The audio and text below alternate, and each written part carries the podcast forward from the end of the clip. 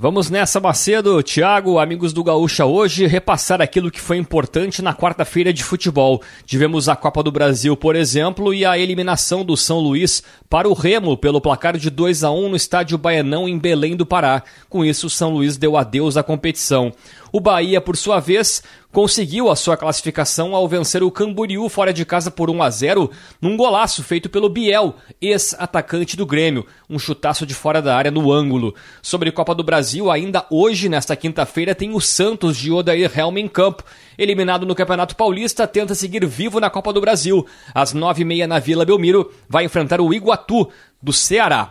Bom, na Copa Libertadores, o Atlético Mineiro arrancou um empate com o Milionários na Colômbia em 1 a 1 e agora decide em casa por uma vitória simples para avançar a fase de grupos da competição.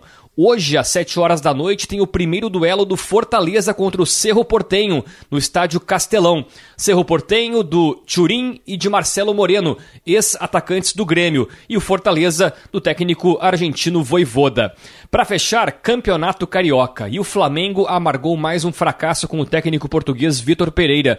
Estava vencendo o Fluminense por 1 a 0 no Maracanã, levou a virada por 2 a 1 e com isto o Fluminense ficou com esse título simbólico da Taça Guanabara que nada mais é hoje do que a primeira fase do Campeonato Carioca.